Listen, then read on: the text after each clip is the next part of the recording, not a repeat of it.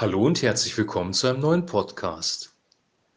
Wir lesen heute aus Lukas Kapitel 11, die Verse 5 bis 13. Und er sprach zu ihnen, wenn jemand unter euch einen Freund hat und ginge zu ihm um Mitternacht und spräche zu ihm, lieber Freund, leih mir drei Brote. Denn mein Freund ist zu mir gekommen auf der Reise und ich habe nichts, was ich ihm vorsetzen kann. Und er drinnen würde antworten und sprechen, Mach mir keine Unruhe. Die Tür ist schon zugeschlossen. Meine Kinder und ich liegen schon zu Bett. Ich kann nicht aufstehen und dir etwas geben. Ich sage euch, und wenn er schon nicht aufsteht und ihm etwas gibt, weil er sein Freund ist, dann wird er doch wegen seines unverschämten Drängens aufstehen und ihm geben, so viel er bedarf.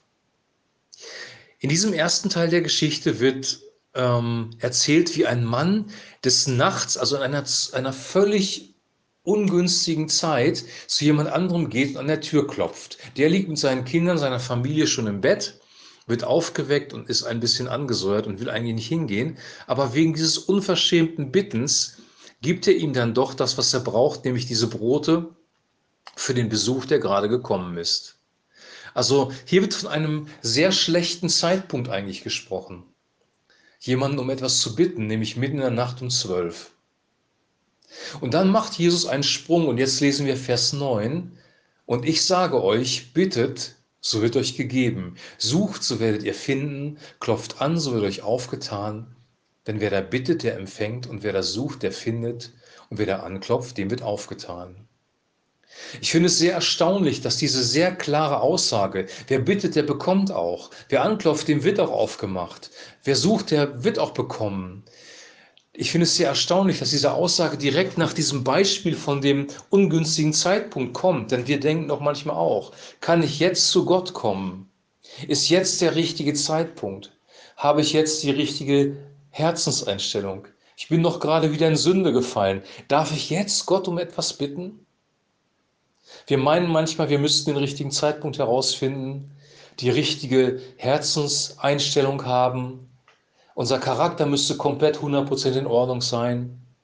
Wir müssten unser Leben im Griff haben und dann würde Gott uns unsere Gebete erfüllen. Am besten noch ähm, unter Fasten und Gebet zu ihm kommen. Wir müssen eine Vorleistung bringen, damit Gott uns etwas gibt. Das ist so in unserem Denken manchmal verankert. Und hier wird ganz klar gesagt, dass der Zeitpunkt ein völlig falscher war. Mitten in der Nacht zu jemandem hinzugehen und an der Tür zu klopfen, wenn die Kinder schon schlafen und alle im Schlafzimmer sind, ist nicht der optimale Zeitpunkt.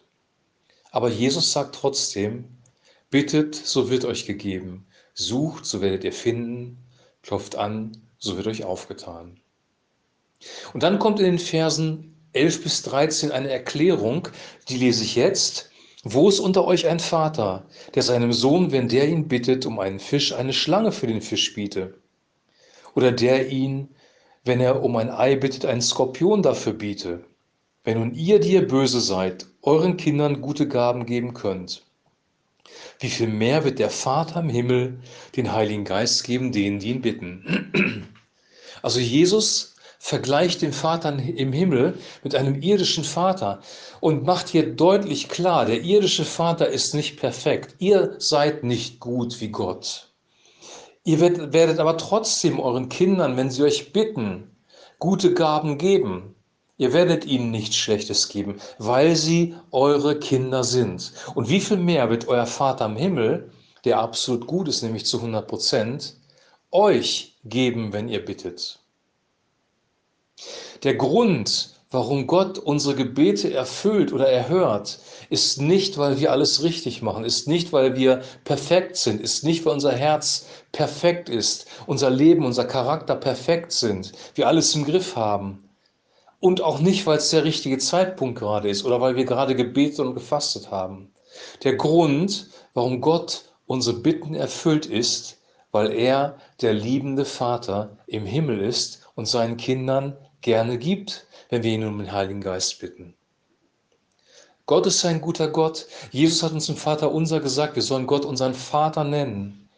Und zu diesem Vater können wir kommen und ihn um gute Gaben bitten.